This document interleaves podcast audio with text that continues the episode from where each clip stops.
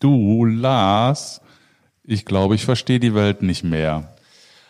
Ach Jens, was ist denn nun schon wieder los bei dir?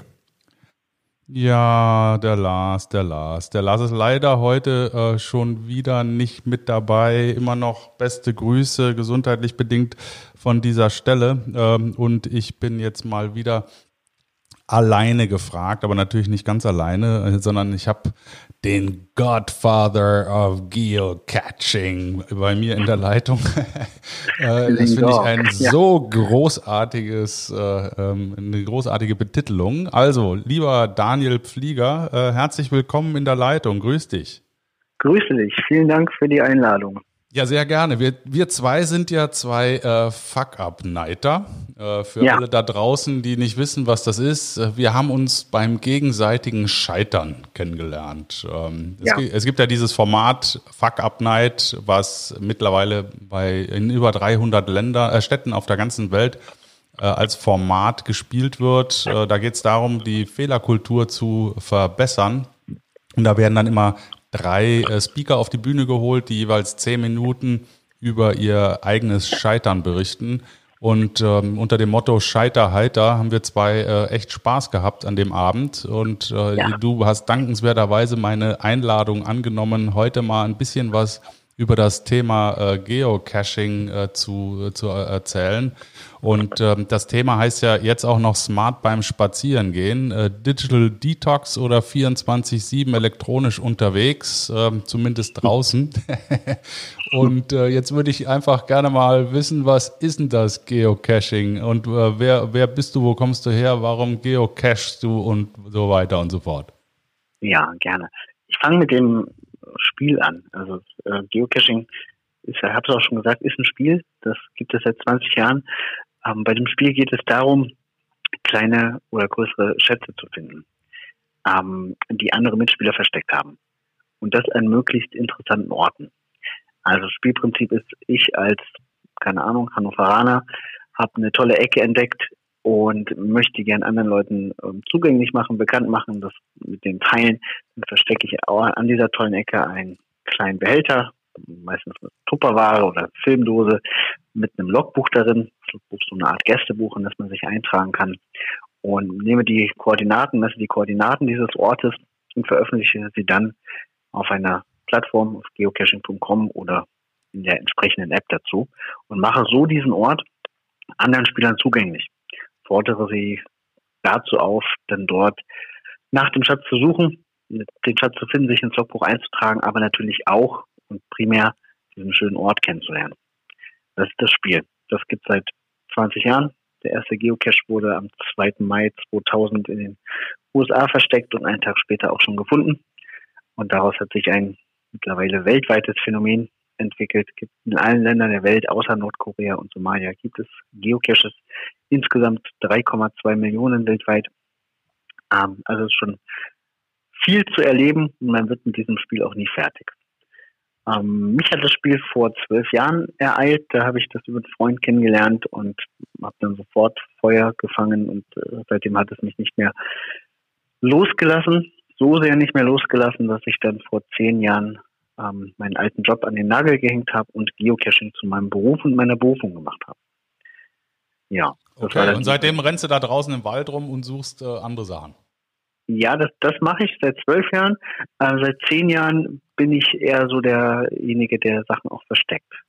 Ähm, das Verstecken, damit kann man durchaus ähm, Mehrwerte erschaffen, die auch für Leute, die das Spiel vielleicht nicht kennen oder inhalieren wollen, äh, durchaus Sinn machen. Also wir haben auf Basis des Spiels Geocaching angefangen, Firmen-Events und Betriebsausflüge zu machen und Teambuilding-Maßnahmen.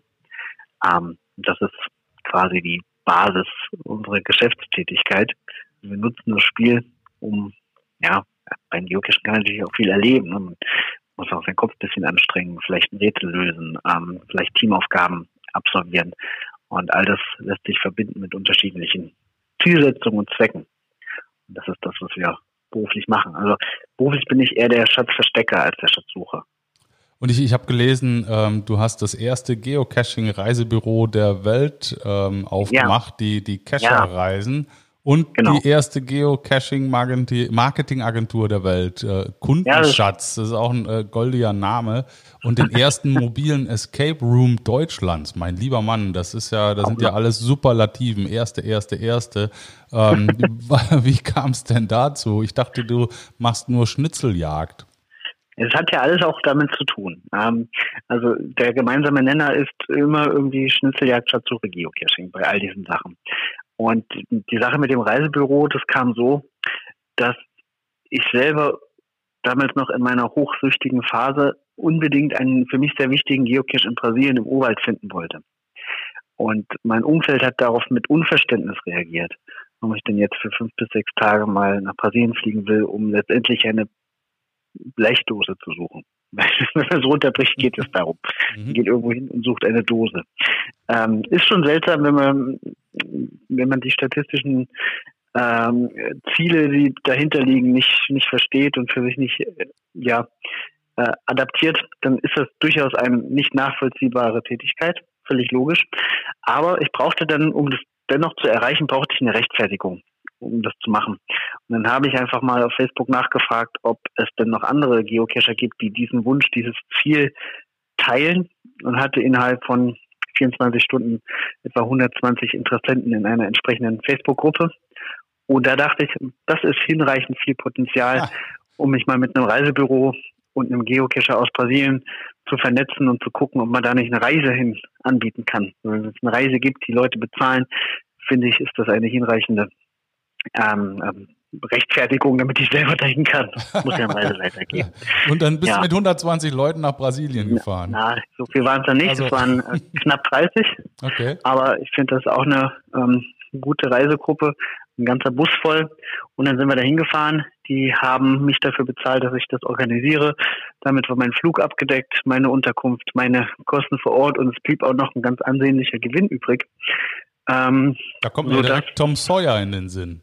Ja, so ein bisschen, ne? Ja, das, das, das Zaunstreich-Effekt, ja, ganz genau. äh, wobei ich jetzt meine Kunden nicht degradieren will auf diejenigen, die ähm, den Zaun streichen, okay. Gut. Ja, nee, das möchte ich nicht. ähm, das, das, ich biete ja durchaus auch eine Leistung dann. Also es ja, ja nicht, ich setze mich ja nicht an die Seite und das die machen. Ähm, wir organisieren ja dann den den Flug, den Transfer vor Ort, die Hotels, den Reiseleiter, ein Guide durch den Dschungel und so weiter.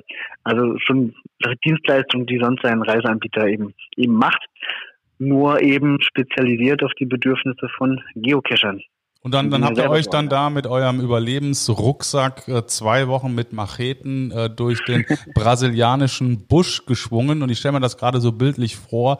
Die ersten 30 Kilometer gibt's noch freundschaftliches Miteinander.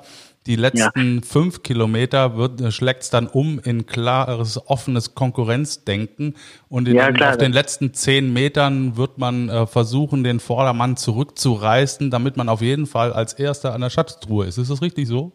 So etwa ist das und es kommen natürlich auch nicht alle zurück. Also ein bisschen Schwund gibt es immer, aber das ist ganz normal. Das, ich finde, das erhöht den Nervenkitzel und den Spaß an der Sache. Nein, das ging natürlich alles gesittet und human zu ähm, wirklich gut und auch so gut, dass man, dass die Teilnehmer noch auf der Reise gesagt haben, so, wo geht's als nächstes hin? Und das war dann eigentlich die Geburtsstunde für das Reisebüro, weil da klar wurde, es gibt Bedarf an solchen Reisen. Und wenn die Teilnehmer einem auch sagen, wo es als nächstes hingehen soll, ähm, dann ist die Produktentwicklung ja relativ einfach. Macht man dann eben mit den Teilnehmern zusammen und dann weiß man, dass, äh, dass sie es auch kaufen und buchen werden. Das ist jetzt etwa fünf Jahre her.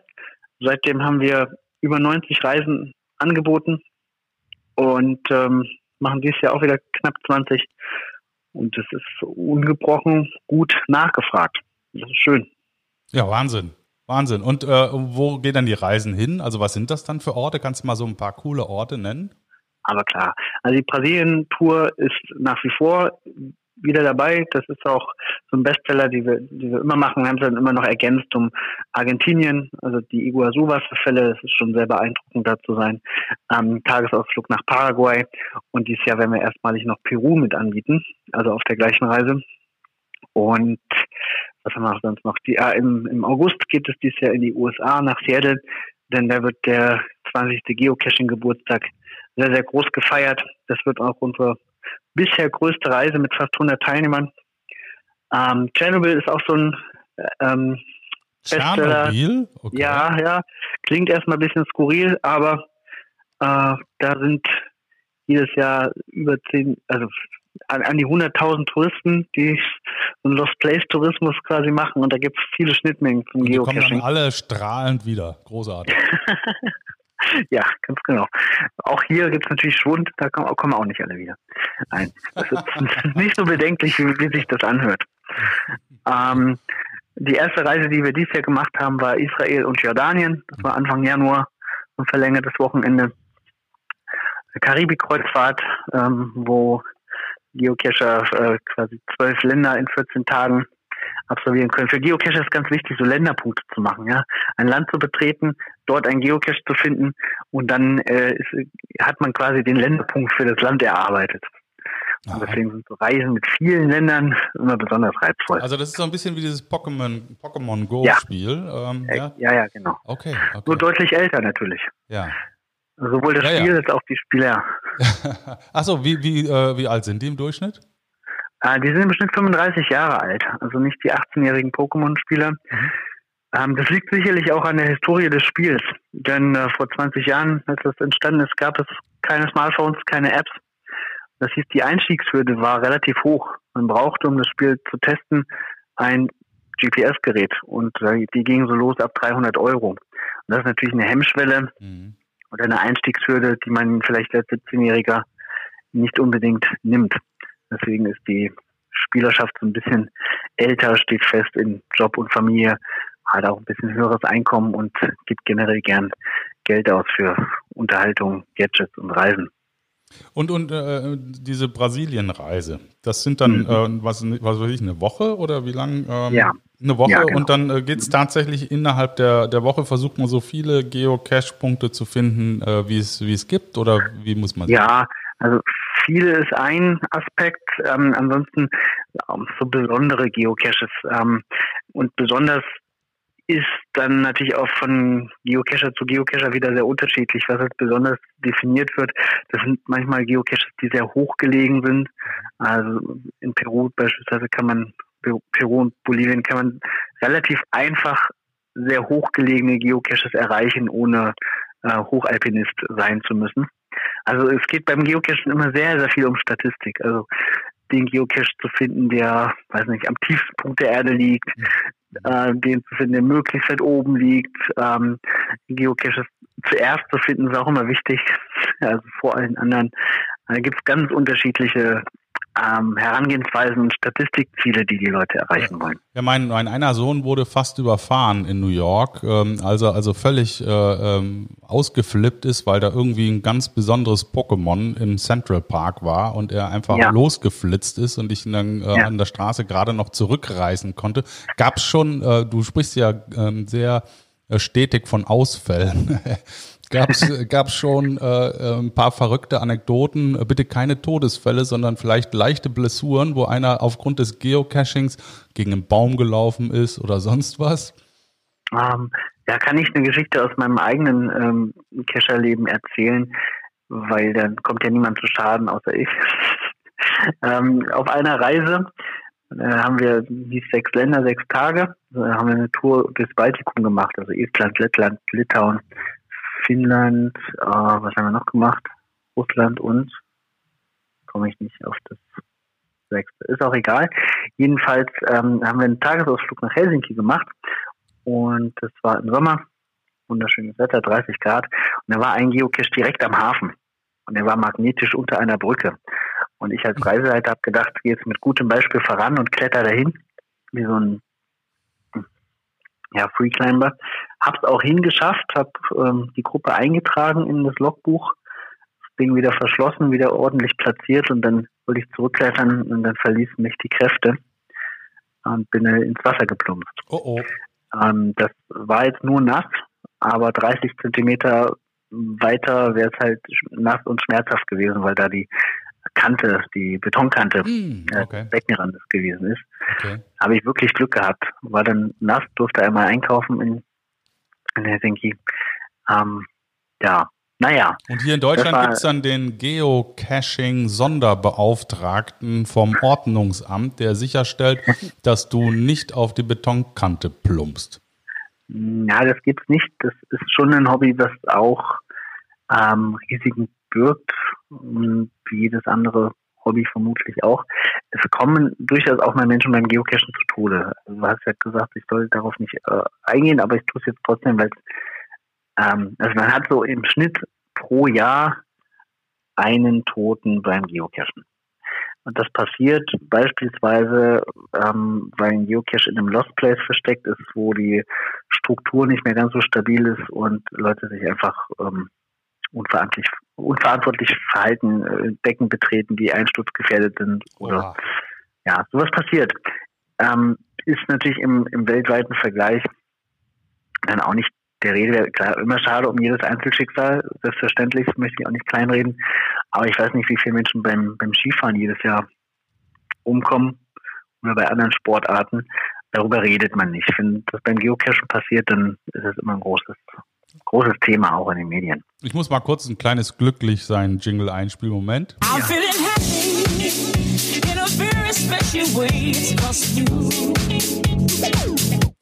Die äh, Hörer, die schon äh, die anderen Podcasts äh, kennen, äh, die wissen, dass das Jingle immer dann kommt, äh, wenn ich irgendwie äh, das Gefühl habe, jetzt haben wir ein schweres Thema gerade ah. hinter uns. Also so viel zu den äh, Todesfällen beim Geocaching, äh, aber ich äh, würde mich eigentlich viel lieber konzentrieren auf die Smileys. Ja? Ähm, wie, viel, ja. wie viele Leute schiebt ihr denn da so im Jahr durch? Ähm, wir haben bei den Reisen, ja sind 20 Reisen und die haben mindestens 30 Plätze, manchmal ein bisschen mehr. Ähm, ja, es sind schon so fünf bis 700 Teilnehmer auf den Reisen jedes Jahr. Und die sind dann äh, wahrscheinlich auch über Facebook organisiert. Es ja. gibt WhatsApp-Gruppen. Ja, ja, das heißt, genau. genau. okay. Das heißt, du hast dann eine so richtig feste Community. Das sind wahrscheinlich dann eher Stammkunden als äh, Einmalversucher, ja. weil wahrscheinlich äh, das erste Mal äh, wirst du gleich entsprechend angefixt, ne? Das passiert ähm, sehr häufig. Wir haben eine Wiederbuchungsquote von 63 Prozent auf die wir auch sehr stolz sind. Wir haben Teilnehmer, die machen jetzt die 14. Reise mit uns. Ähm, werden wow. auch weitere Reisen mit uns machen. Und das ist schön, weil das natürlich ein ganz anderes, eine ganz andere Kundenbeziehung ermöglicht. Ähm, das macht wirklich Spaß. Und man kann das Produkt oder die Produkte auch mit den Kunden gemeinsam weiterentwickeln. Ja, du, du bezeichnest das ja auch als Sport, ne? Wann wird denn Geocaching olympisch?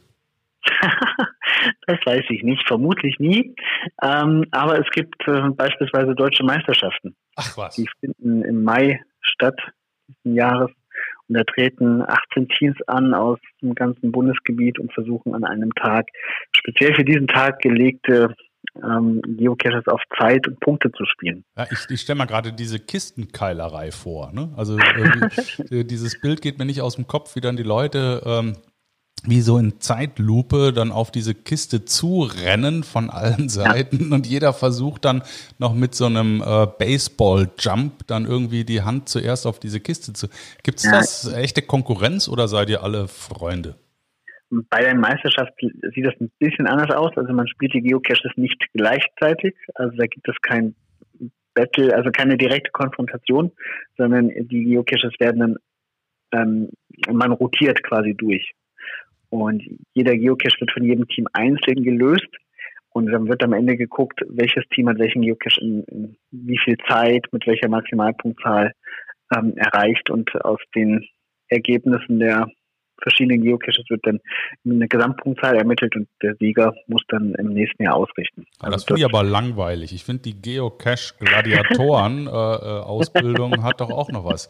Das würde dann auch passen zu der Agententour, die du bei dir ja. anbietest auf der, der Homepage äh, ja. www.geheim.de. Ja, G, ah, Entschuldigung, www.geheim.de. Ja, genau. Erzähl mal da, wie kam es denn dazu? Ja, ja also das ist, das ist dann in unserem Geocaching-Event-Bereich anzusiedeln. Wir machen ja, wie ich vorhin schon erwähnt habe, auch Geocaching-basierte Firmen-Events, Betriebsausflüge und so weiter. Und der Bestseller in diesem Bereich ist die Agententour. Das ist ein James Bond-Abenteuer, bei dem äh, es darum geht, dass die Teilnehmer die Stadt retten müssen und äh, an einigen Orten Schnipsel einsammeln müssen, um einen Code zusammenzustellen, mit dem sie dann am Ende eine tatsächlich existierende Bombe entschärfen müssen. Und das geht dann schon noch auf Zeit und da schicken wir auch gerne mehrere Teams parallel los, ähm, weil ja auch da, ich rede immer gern von Ausfällen, man weiß ja nie in so einer Gefahrensituation, ob das alle überleben, das weiß man nicht. Und deswegen arbeiten wir da sehr redundant und schicken einfach mehrere Teams los, um die Erfolgsquote zu erhöhen. Und da kommt es dann durchaus zu Konkurrenzen, weil natürlich ja. jedes Team das Beste sein will. Auch da habe ich jetzt gerade das Bild im Kopf, wie deine Geocacher äh, das Rathaus und das äh, Büro vom Bürgermeister stürmen, um äh, die Stadt zu retten. Äh, ja.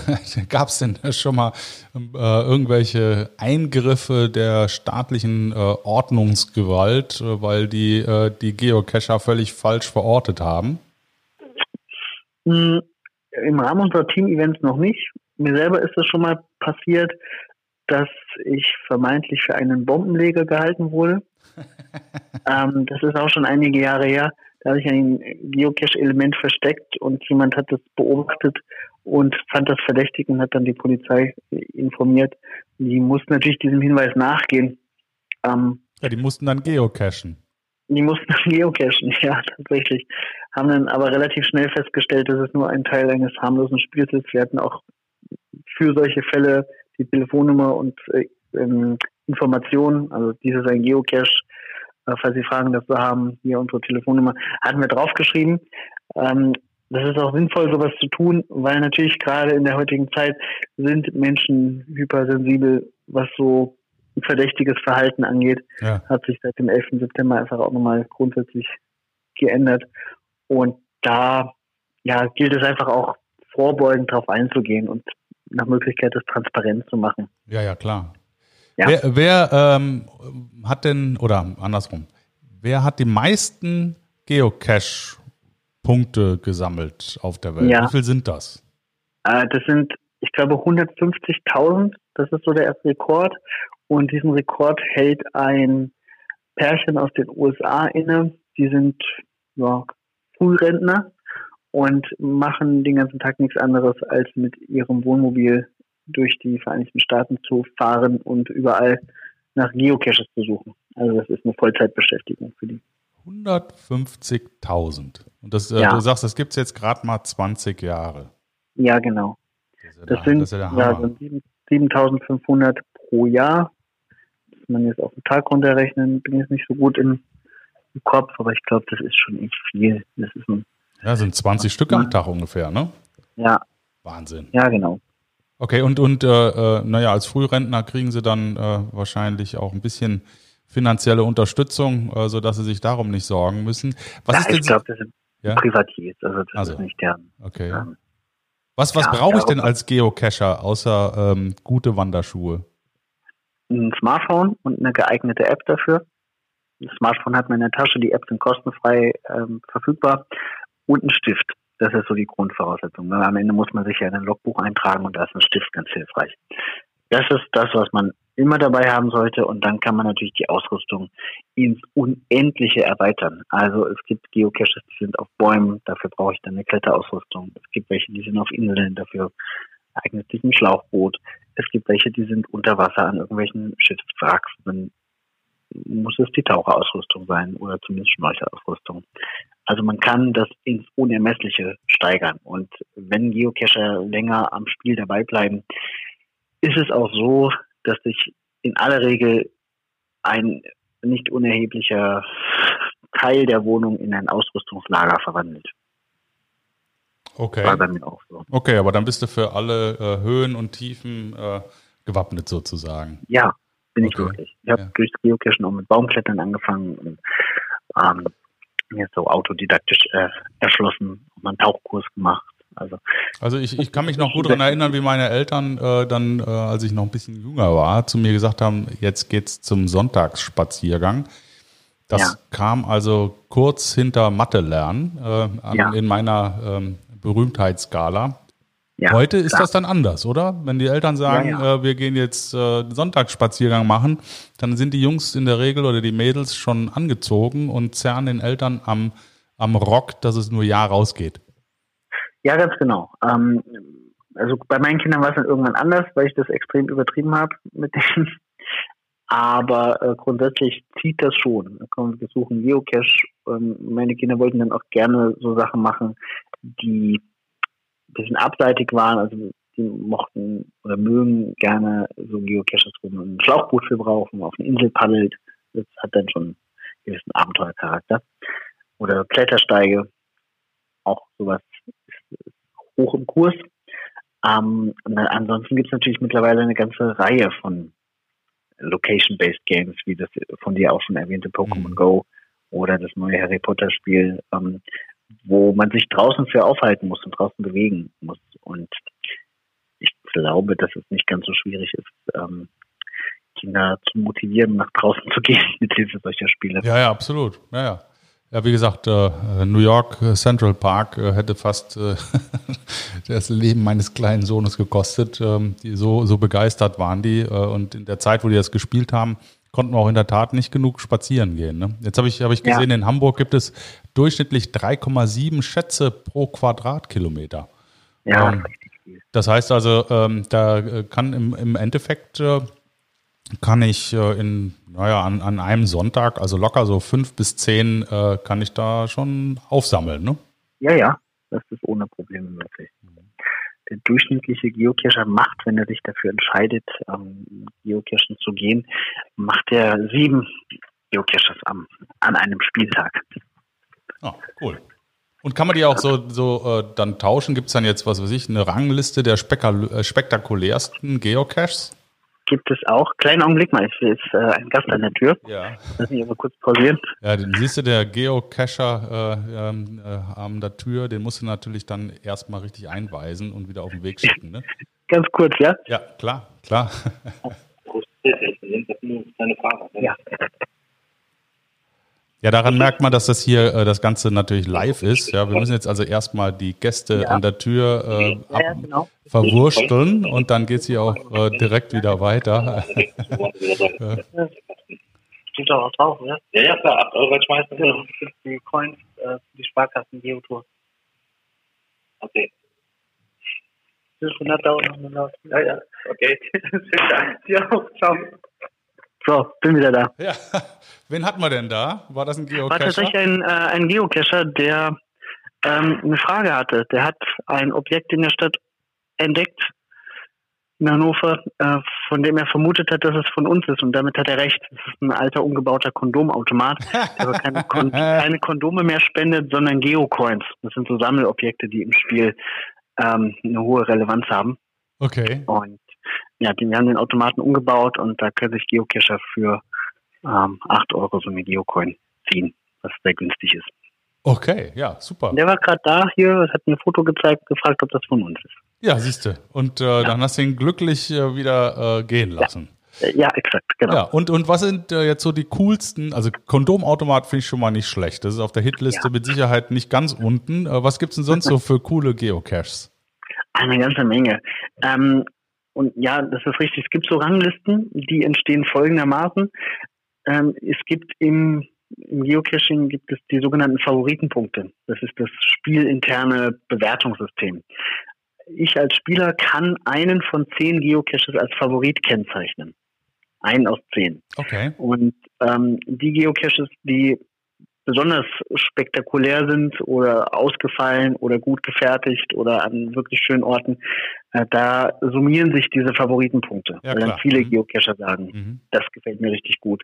Und daraus lässt sich natürlich dann, lassen sich Ranglisten ableiten. Ja. Die Ranglisten kann man für eine Stadt machen oder für ein ganzes Land oder für die gesamte Welt. Und man muss sagen, wir haben in Deutschland wirklich eine Lux Luxussituation.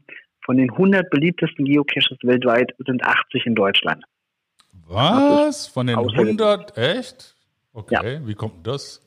Liegt sicherlich zum einen daran, dass das Spiel hier eine enorme Popularität hat. Wir haben in Deutschland auch über 10 Prozent des Weltbestandes. Ich hatte ja vorhin erwähnt, 3,2 Millionen Geocaches gibt es weltweit. In Deutschland etwa 400.000. Okay. Also weit mehr als 10 Prozent des Weltbestandes sind hier. Und dann würde ich auch sagen, ja, die viel äh, beschworene deutsche Ingenieurskunst, auch die hat Einflüsse auf das, auf das Spiel. Wir haben hier einfach sehr viele sehr versierte Handwerker, die das Spiel für sich erschlossen haben und dann natürlich ihre Fachkompetenzen ähm, mit in die Konstruktion von Geocaches einfließen lassen. Und das ist das macht und außerdem gehen wir hier spazieren. Das machen die ja, ja äh, in Amerika genau, nicht. Ne? Ja. Also zumindest nicht, äh, nicht so regelmäßig wie wir, die wir ja immer rausgezerrt werden ja. von unseren Eltern. Exakt. Ja, ja, genau. Okay. In den USA gibt es, äh, ist auch eher so das Prinzip Masse statt Klasse. Also hat man dann in der Wüste Nevada eine Runde mit, ich weiß nicht, fast 3000 Geocaches, ähm, die Leute in 48 Stunden so Powertrail-mäßig absolvieren. Das ist dann schon echt Bulimie-Cashen meiner, meiner Wahrnehmung. okay. Aber ja gut, jedem das seine. Ähm, und in Deutschland ist doch dann doch der Fokus eher so auf ja was Außergewöhnliches schaffen. Und das macht sich bemerkbar. Also es gibt ein, es gibt eine ganze Reihe Highlights. Eins ist zum Beispiel der Geocache heißt das Müßmann-Haus.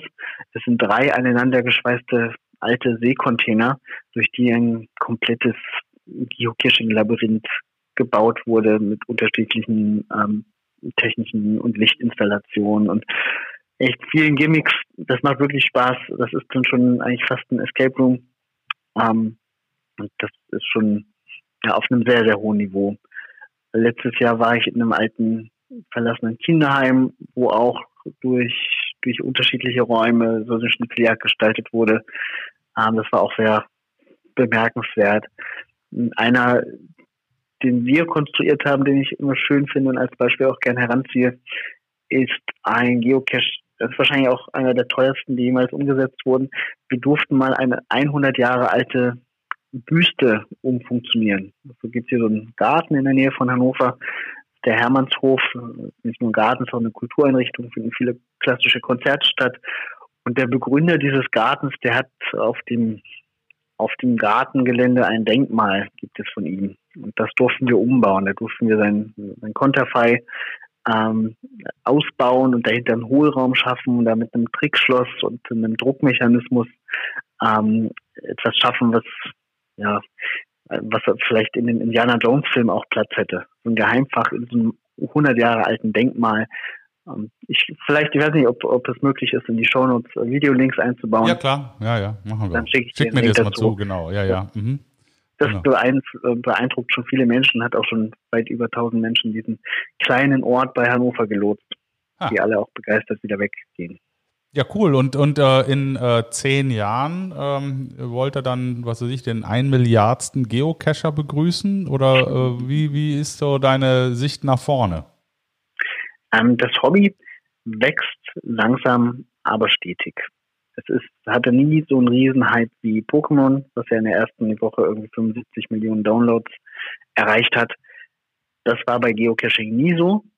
Dafür ist es aber stabil und es wächst so langsam und stetig.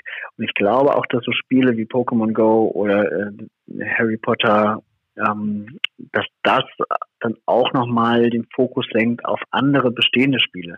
Man hat gemerkt bei Pokémon Go, ich weiß nicht, ob du es selber auch mal ausprobiert hast. Ja, ja, hm, habe ich. Ich hatte die App zwei Wochen lang auf dem Handy, habe es ausprobiert und dann habe ich es wieder gelöscht, weil ich es etwas stupide fand. Also das sind immer die gleichen Mechanismen und macht, macht immer das Gleiche und mir hat so diese haptische Komponente gefehlt. Und ich glaube, das ging vielen Menschen so. Der Hype war am Anfang groß und dann konnte das, der Spannungsbogen nicht so richtig aufrechterhalten werden vom, vom Spielanbieter. Und dann haben Menschen geschaut, was gibt es denn sonst noch an Spielen, die auch draußen stattfinden und für die ich mein Handy brauche. Und das hat Geocaching wiederum viel Auftrieb gegeben. Ich kann mir vorstellen, dass sowas ähm, immer mehr kommt. Harry Potter ist schon etwas ausgefeilteres Spiel, ähm, was auch draußen stattfindet. Und ich glaube, da sind wir erst an den Anfängen. Da wird noch ganz, ganz viel mehr kommen. Und das wird wiederum auch dem Spiel Geocaching gut tun. Okay, ja, ja, cool. Und, äh, und, und äh, das heißt also, du äh, gehst so oft raus spazieren, dass du ähm, ansonsten nur noch äh, zu Hause bleibst. Ja? Wie, wie viele Kilometer bist du in der Woche unterwegs? Ähm, pro, schwer zu sagen. Ähm, ich bin vorgestern auf Sylt gewesen, weil wir da eine neue Route konzipieren. äh, nimmt man dann auch die Strecke von Hannover nach Sylt mit. Das führt ja auch dazu. Nächste Woche bin ich in Konstanz. Ähm, werden wir auch ein paar Sachen uns anschauen. Also es ist ja, es ist schwer zu sagen. Es gibt Wochen, da ist es sehr viel mehr. Es gibt aber auch Wochen, da beschäftige ich mich gar nicht als Spieler mit dem Spiel, sondern nur als Unternehmer, um irgendwelchen ja, Kunden entsprechende Konzepte vorzubereiten. Ähm, also ich muss auch sagen, durch das unternehmerische Beschäftigen mit dem Spiel Geocaching ist auch der Hobbyanteil natürlich etwas zurückgegangen. Mhm, um, ich habe früher jeden Tag drei Geocaches gesucht. Das, das war, als ich noch sehr, sehr süchtig war, war das meine Maßgabe. Wollte gerne in Hannover so die Ranglisten anführen und habe mir ausgerechnet, wie viele Geocaches aus welchen Kategorien ich jeden Tag absolvieren muss, um das Ziel innerhalb einer vor mir vorgegebenen Zeit zu erreichen. Und da bin ich dann sehr strategisch vorgegangen. Dann hatte ich dieses Ziel irgendwann erreicht und habe festgestellt, ja, ist nett, aber ich kann mir davon auch keine Brötchen kaufen. Also ja, dann musste das Neues her. Neue Zielsetzung. Und jetzt mache ich eigentlich selber einmal im Jahr einen etwas aus, außergewöhnlichen Geocache. Ähm, ich habe vor zwei Jahren angefangen, so Superlative zu machen. Es gibt den längsten Geocache Deutschlands, der beginnt auf Sylt und endet in Oberstdorf. Also geht vom nördlichsten Punkt des Landes bis zum südlichsten. Okay. Und das habe ich mit dem Fahrrad absolviert in zwei Wochen. Ähm, okay, wow. Und ich glaube, das war auch ein Novum. Das hat ähm, also in der Zeit auch noch niemand mit dem Fahrrad gemacht. Ja. Und dann das Jahr darauf habe ich eine Geocaching-Reihe absolviert, wo man in jeder Landeshauptstadt einen speziellen Cache finden musste, um am Ende aus den Informationen, die darin waren, die Informationen oder Koordinaten für den Bonus-Cache zu ermitteln. Auch das habe ich mit dem Fahrrad gemacht. Bin also alle Landeshauptstädte mit dem Fahrrad abgefahren. Und das sind so Sachen, die ich mir dann zu vornehme für, für den Sommer, so eine größere Sache, ähm, die ja, also ich mache ja Geocaching auch schon seit zwölf Jahren. Da hat man natürlich auch schon einiges und vieles gesehen. Ich muss jetzt nicht mehr wegen jeder Plastikdose, die irgendwo hinter einer Baumwurzel versteckt ist, ähm, losrennen. Aber das ist ja wie bei der Luftwaffe damals. Der, der Kommandeur fliegende Staffel, äh, der musste halt auch ab und zu einfach mal in den Flieger. Und der äh, Godfather of Geocaching, der muss halt ab und zu mal auf Schnitzeljagd gehen. Das ist, ja, ist doch klar. klar. Natürlich, ja, ja, sicher. Und, und wenn ich das mache, mache ich es natürlich auch ähm, möglichst öffentlichkeitswirksam. Bin ich auch, ne, das ist ja nicht nur Hobby, das ist dann natürlich auch Promotion für mein Geocaching-Reiseunternehmen. Ähm, das versuche ich dann möglichst gut zu kombinieren. Und da helfen natürlich solche Geocaches, die etwas aus der Masse herausstechen. Ja, klar. Und als Unternehmer, ähm, wie, wie ist das denn für dich, äh, wenn du jetzt mal zurückblickst? Hättest du mal gedacht, ähm, vor zehn Jahren, dass du äh, heute das machst, was du machst, in der Intensität? Nein, ich habe angefangen vor zehn Jahren mit einem Geocaching-basierten Webshop. Also wir haben Zubehör für das Spiel verkauft und das war so als Nebenerwerb gedacht. Und der Gedanke war, so etwas die Kosten, die durch das Hobby entstehen, also Spritkosten, Ausrüstung und so weiter, äh, die wieder so ein bisschen reinzuholen, indem man ähm, anderen Spielern was verkauft. Das war nie als Hauptjob gedacht und ich hätte auch mir nicht vorstellen können, dass ich mal acht Angestellte haben werde oder dass wir mal ein zehntes Jubiläum feiern. Soweit habe ich nicht gedacht. Und dass oder andere dir deine Urlaube zahlen, ist auch cool. Ja. genau. Nee, habe ich, das war nicht, nicht vorgesehen. Das lässt sich natürlich auch schwierig planen. Hm, ich hätte auch den Bedarf nicht gesehen. Ähm, wir haben ja dann nach dem Shop oder parallel zum Shop angefangen, so Geocaching-Team-Events zu machen. Aus so einem Team-Event ist dann der Bedarf einer Geocaching-Marketing-Aktion entstanden. Also eine Firma, die der Abfallentsorger aus Hannover, die bei uns ein Team-Event gemacht haben, die haben uns dann gefragt, ob das nicht auch als Dauereinrichtung geht, quasi Marketing zu machen, so als Geschenk des Abfallentsorgers an die Bürger. Und das war dann so der erste Aufschlag, um mal drüber nachzudenken, wie man mit dem Spiel auch Leute irgendwo hinlotsen kann und marketingtechnisch nutzen kann. Da habe ich mir vorher nie, nie Gedanken drüber gemacht. Aber als das war und auch erfolgreich gewesen ist und Leute begeistert hat und für den Auftraggeber auch äh, mit Mehrwerten verbunden war, ja, dann ging das los. Dann kam die Sparkasse, dann kam die Stadt Hannover dazu, dann kamen immer mehr Unternehmen, andere Städte. Und so ist äh, dann dieses Geocaching-Marketing-Unternehmen oder die Marketing-Consulting-Agentur entstanden auf Basis des Spiels Geocaching. Habe ich wirklich nicht vorausgeahnt. Ja, manchmal ist das im Leben so, ne? Mhm. Äh, was dir ja. gefällt, ja, da gibt es auch andere, denen das Spaß macht und zack, hast mhm. du ein Business an der Backe. Kann man das eigentlich auch nachts machen? Natürlich. Ja, weil dann, dann kommt mir gerade eine großartige Idee. Mein äh, Kleiner äh, sucht für den 18. Geburtstag noch einen Raum zum Feiern und er ähm, äh, ist also der Meinung, er könnte das bei uns zu Hause machen mit seinen äh, 30, 40 Kumpels. Das finden ja. wir nicht so witzig, aber jetzt schicke ich den einfach geocachen. Gute Idee. Machen wir natürlich auch für Geburtstage, auch nachts. Macht ihr auch? Für Geburtstage ja. und nachts? Ja, das, beides. Ah, das ist ja cool. Ja, ja das, ist ja, das ist ja cool. Da muss ich in der, in der Tat da mal drüber nachdenken, das mit ihm mal ventilieren, weil er ist ja auch ein äh, Pokémon-Fan. Ähm, ja. Und das ist ja nun mal wirklich mal das etwas andere äh, 18. Geburtstagsfeiern. ja. Das finde ich gar nicht schlecht. Ja. Und was war das Verrückteste, äh, was du je gemacht hast an Event? Ähm, für den Kunden? Ja, nicht nur für den Kunden, also im Zusammenhang mit Geocaching. Verrückteste, hm, ich kurz überlegen. Hm, ja, da gibt es echt einige schöne Sachen. Ich durfte mal für einen Kunden eine Schnitzeljagd auf Mallorca auf einem verlassenen Fort, so einem alten Militärfort, ähm, ausarbeiten. Das hat sehr viel Spaß gemacht. Das war toll. Also sowohl die Location als auch natürlich das Land an sich, weil die Insel, das war schön. Mhm. Dann haben wir mal, ja, neulich haben wir in einem alten Bergwerk eine Schnitzeljagd konzipiert. Also die startet in Hannover und endet im Hart in, in einem alten Bergwerk drin. Das war toll. Da gibt es echt schon eine Menge Sachen, die, die wir machen konnten. Wir auch eigentlich mit allen gängigen Verkehrsmitteln oder auch ungängigen. Wir haben auch schon Kanu-Geocaching-Touren organisiert, ähm, welche mit Segways. Äh, ja, echt. Das, das, Hobby ist ja quasi grenzenlos.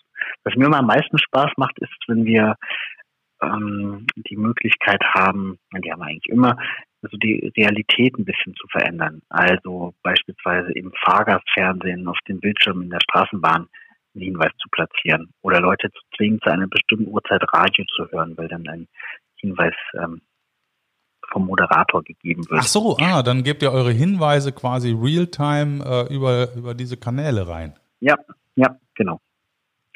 Das ist alles schon passiert und das macht natürlich richtig viel Spaß. Das ist ein bisschen wie eine Parallelwelt zu schaffen, dass ähm, ja, ja, auch genau. keiner merkt, der nicht, der nicht im Spiel ist. Das ist schön. Also die Geocacher sind unter uns.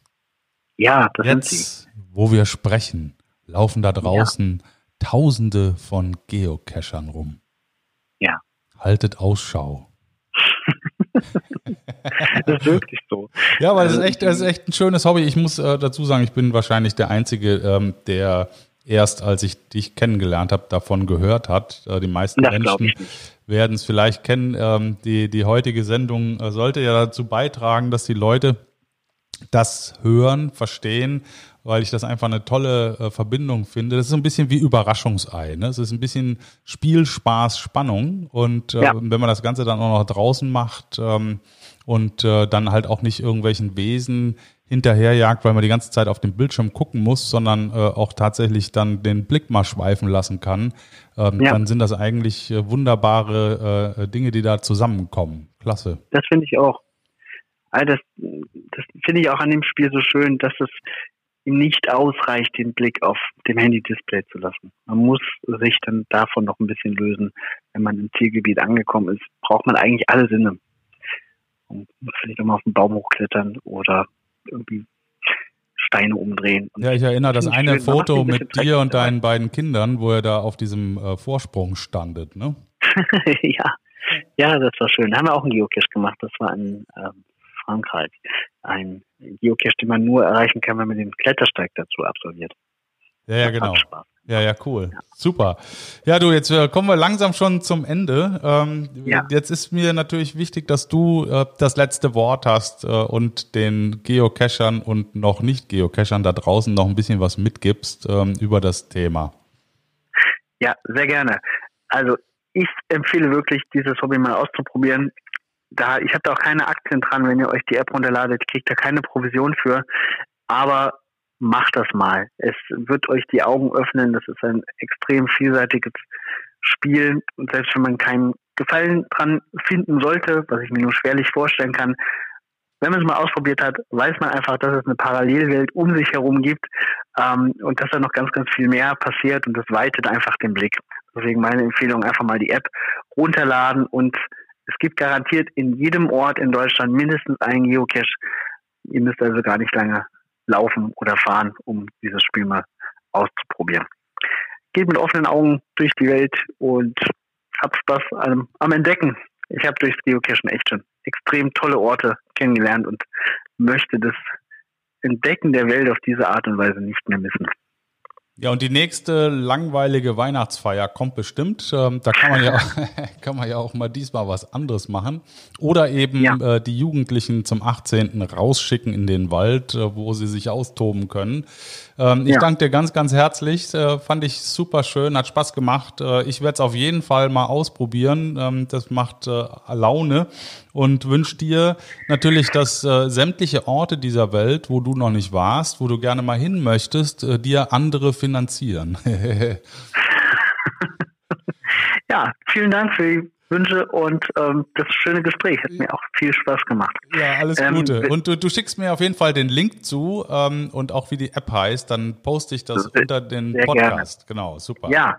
Was du auch noch bekommst von mir, ist ein Link äh, von der Aktion, wo ich ins Wasser gefallen bin. Da hat, hat zufällig ja. jemand gefilmt. und das sieht wirklich ähm, dramatisch aus. Also Hochspannung garantiert. Okay, ja, super, klasse. Daniel, mein Lieber, ich wünsche dir was, alles Gute, äh, gute Restwoche und äh, ein gutes, was sagt man da eigentlich? Also Waldmanns Heil, äh, sagt man ja beim Jäger, bei Happy, euch sagt man gut. Happy Caching kann man sagen, keine Ahnung. Ich habe nicht so einen Gruß. Bis bald im Wald, sage ich in meinem Podcast am Ende. Also mit Happy Caching kann ich als äh, jemand aus der Finanzindustrie natürlich gut was mit anfangen. also äh, Happy Caching und äh, tolle Orte und mach's gut, bis bald. Ich hoffe, dass wir uns bald mal wiedersehen. Bis dann, Servus, ciao. Tschüss.